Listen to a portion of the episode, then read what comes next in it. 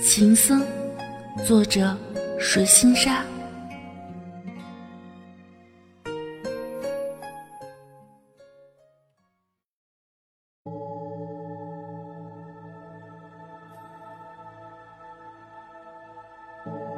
无声与空相，无我此空性。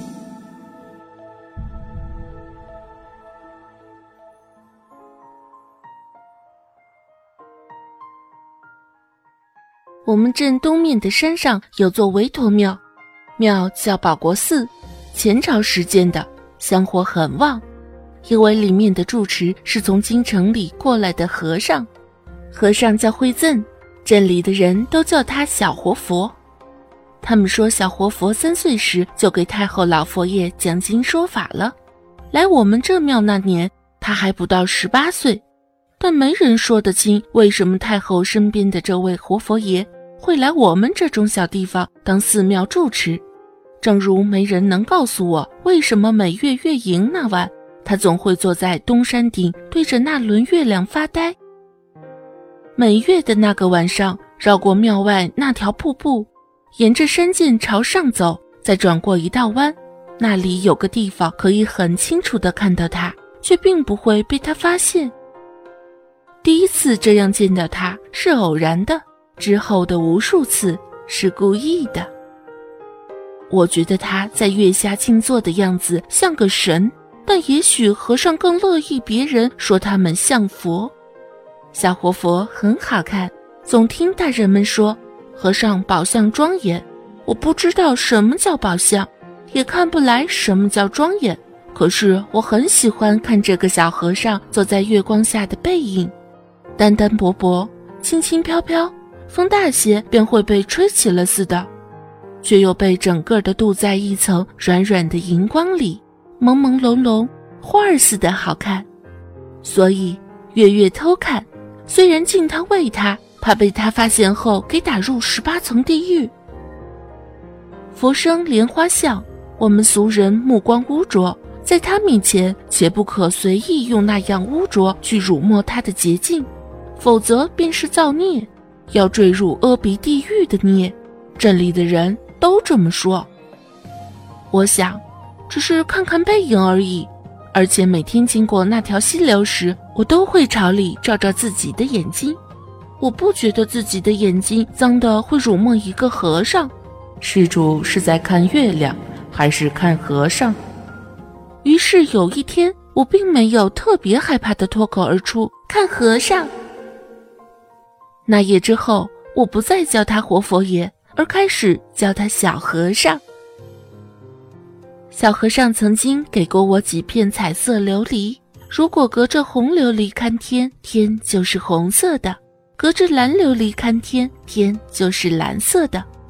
我拿着那些琉璃，一一对天望着的时候，他对我说：“杭州有座庙，庙里有尊佛叫祭奠。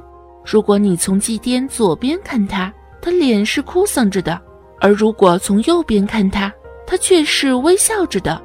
很多事情也一样，你是从哪一面看，就可以看到那一面什么样的结果。末了，他道：“我听不懂他这一些这面和那面，可我很喜欢看他在说着这些话时眼里暖暖的东西。我从没在我爹娘眼里看到过的那种东西。”小和尚，你真是佛祖爷转世的吗？于是我问他，为什么山里刀似的冷风一走到你边上，就跟着了盆热水似的暖？他笑，摸了摸我的头，站起身。山是山，见水是水；见山不是山，见水不是水；见山还是山，见水还是水。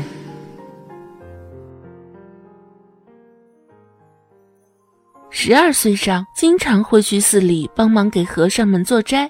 有时候做完了该做的，趁那些和尚们用斋的时候，我会偷偷跑到慧赞的禅房，看他抄经文。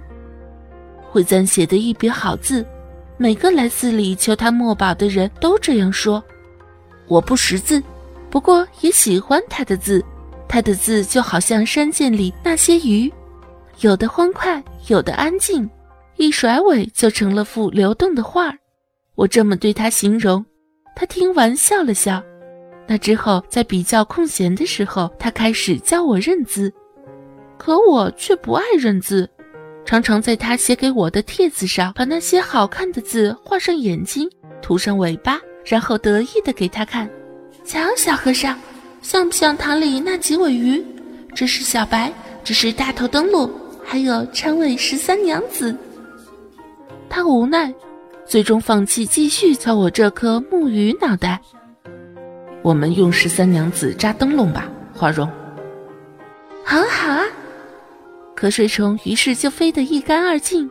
我大声赞同。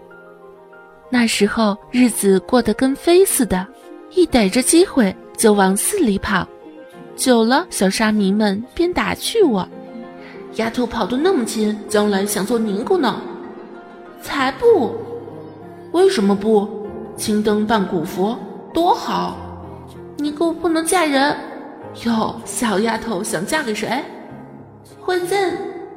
于是沙弥们哄笑，于是偷偷的背着那些大和尚、老和尚们，所有小沙弥一见着我就叫我惠赠他小媳妇儿。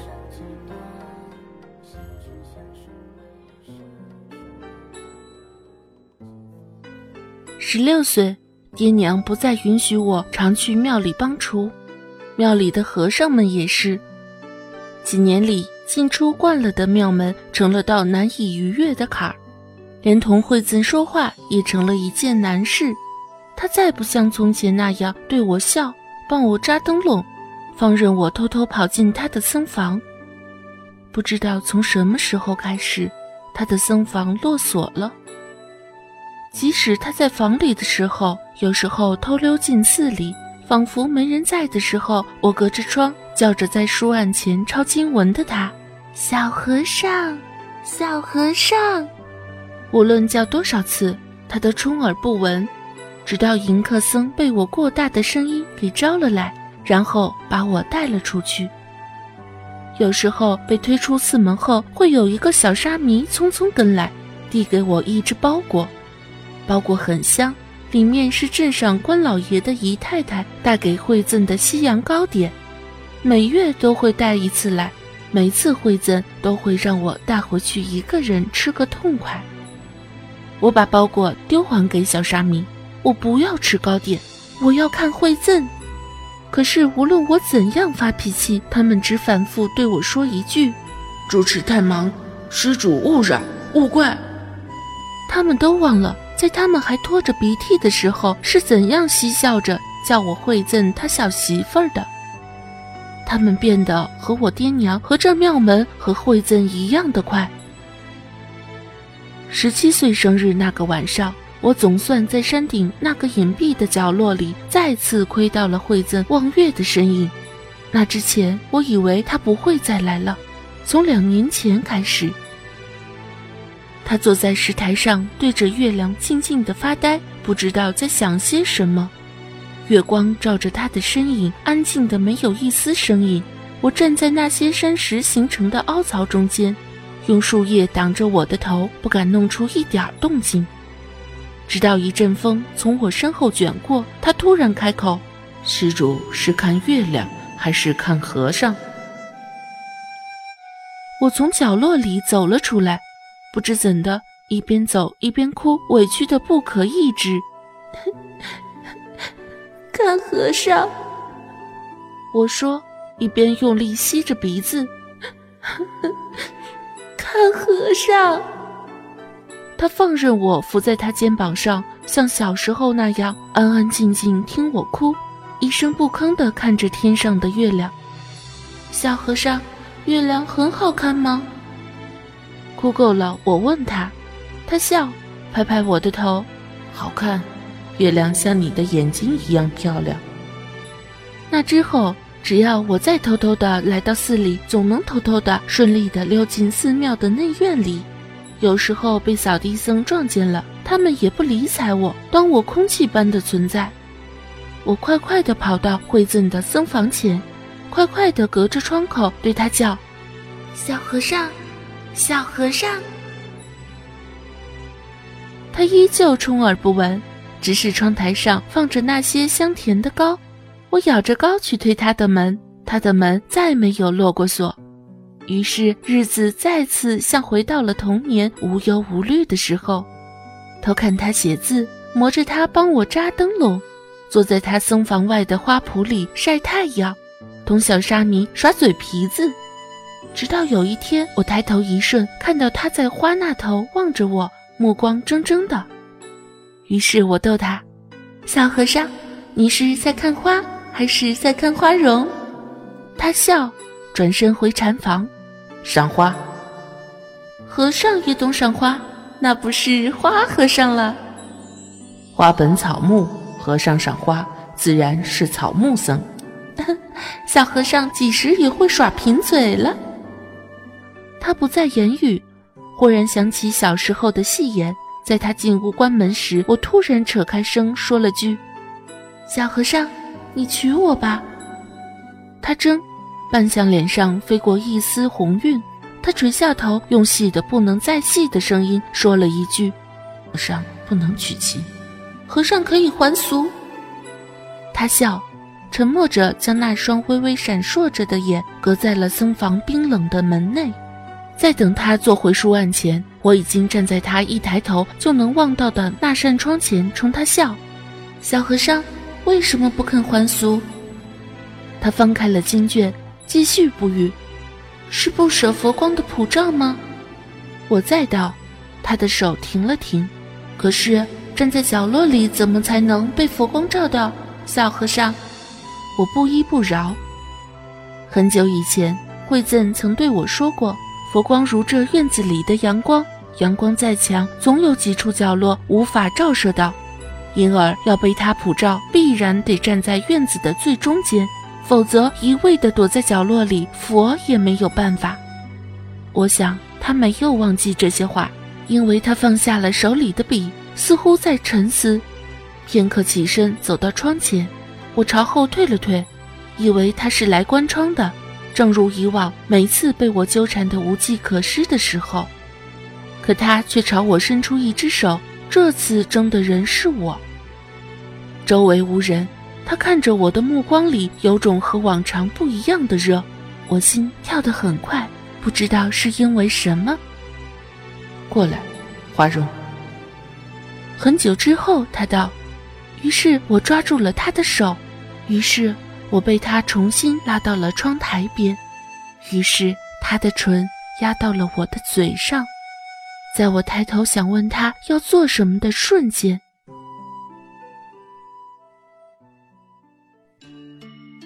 十八岁，爹娘给我配了门亲事，迎亲前夜终于逃脱而出。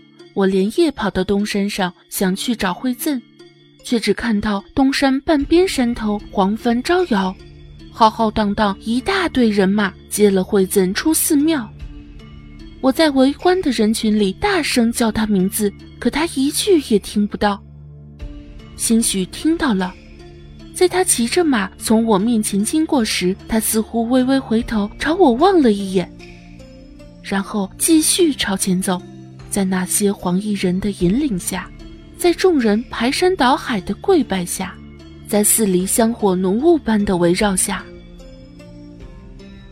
那天之后，我不知道自己又做了些什么，沿着那大队人马离开的方向一路追过，路上碰上了爹娘，还有跟着他们来找我的那些人，我避开他们，重新逃上山，跑啊跑，跑啊跑，跑了很久，直到山顶上，山顶上。挂着轮月亮，很圆，近的似乎一伸手就能够到。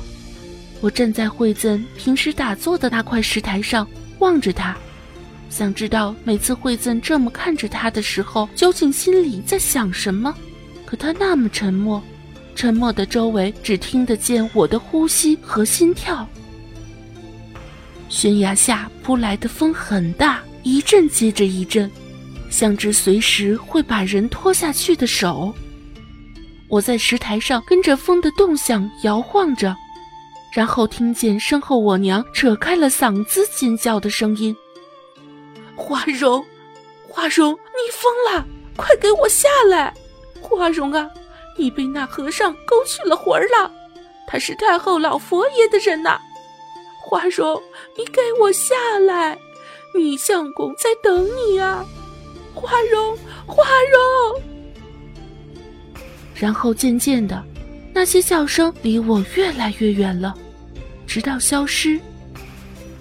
而我始终没从那块石台上下来，一直那么站着，一直一直吹着悬崖下扑上来的风，看着头顶的月亮。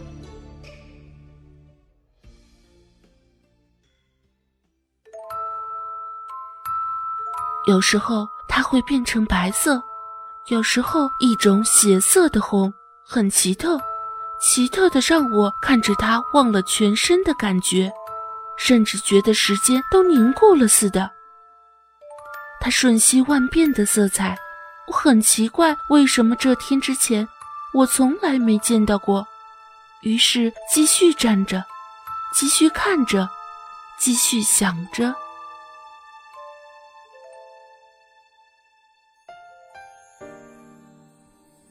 想着那个坐在月光下的小和尚，想着他的微笑。想着他说话的声音，想着他那天扯住我后，在我嘴上压下的吻，短而小，深而急促，柔而绵长。听说想一个人想的久了，心就会变沉，心沉的厉害了，人就会化成石头。于是我化成了一块石头。我想，就在他每个月营之夜所坐着的那块石台上。守着石台，望着月，吹着山崖下荡起的风，就好像很多年前陪着他在这里聊天。石台是他的身影，月光是他的气息，山峰是他的话音。他说：“施主是在看月亮，还是看和尚？”我说：“看和尚。”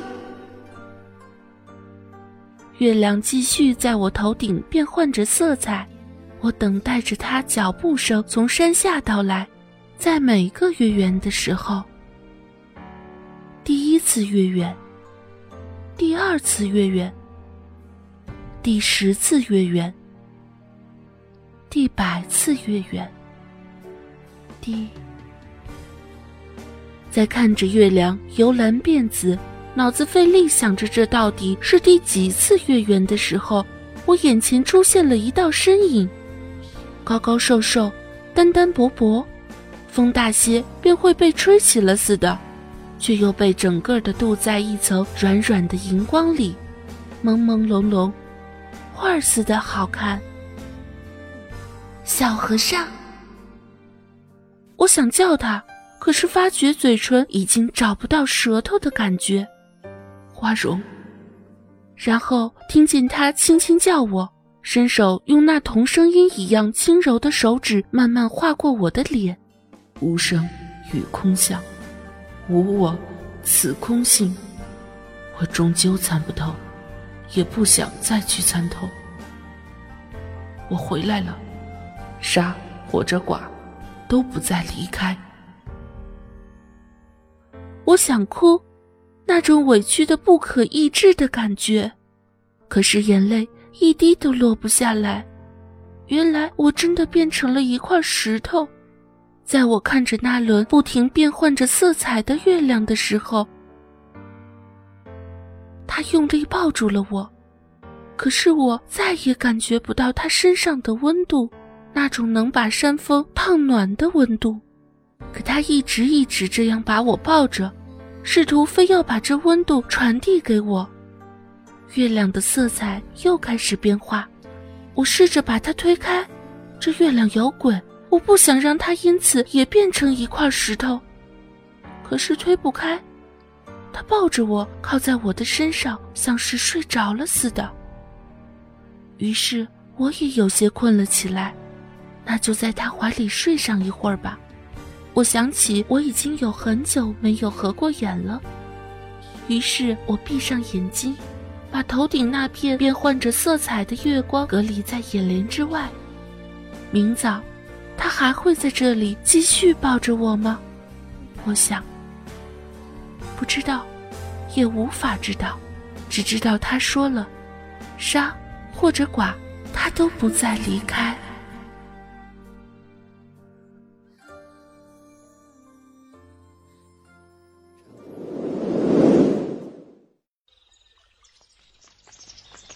看，这里有两棵合抱的树，哎，快快快，拍个照，快快快！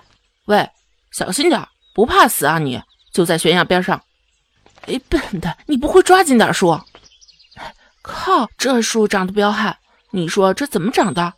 悬崖边上都能缠一块儿，嘿，没准一雌一雄，还鸳鸯戏水呢你？行了行了，拍好就下来吧啊！还别说，这树真的是一雌一雄。得了，吹吧你。上山时，导游说的没听见啊？你说是清朝时候，本地一个女人被她的和尚情人给抛弃了，后来在这里跳了崖。这书啊，就是她死了以后画出来的。那咋一雌一雄？后来和尚回来了，在这里坐了几天几夜，不吃不喝，作画了。哎，小兵，没准你丫踩的那块石头，就是当年那和尚尸体坐的地方。靠！别吓我啊！走吧，小兵。我突然觉得有点冷，哎，走吧，走吧，走。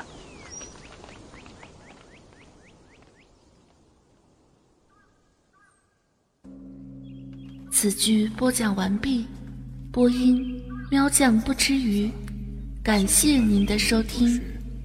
照见五蕴皆空，度一切苦厄。舍利子，色不异空，空不异色，色即是空，空即是色。受想行识，亦复如是。舍利子，是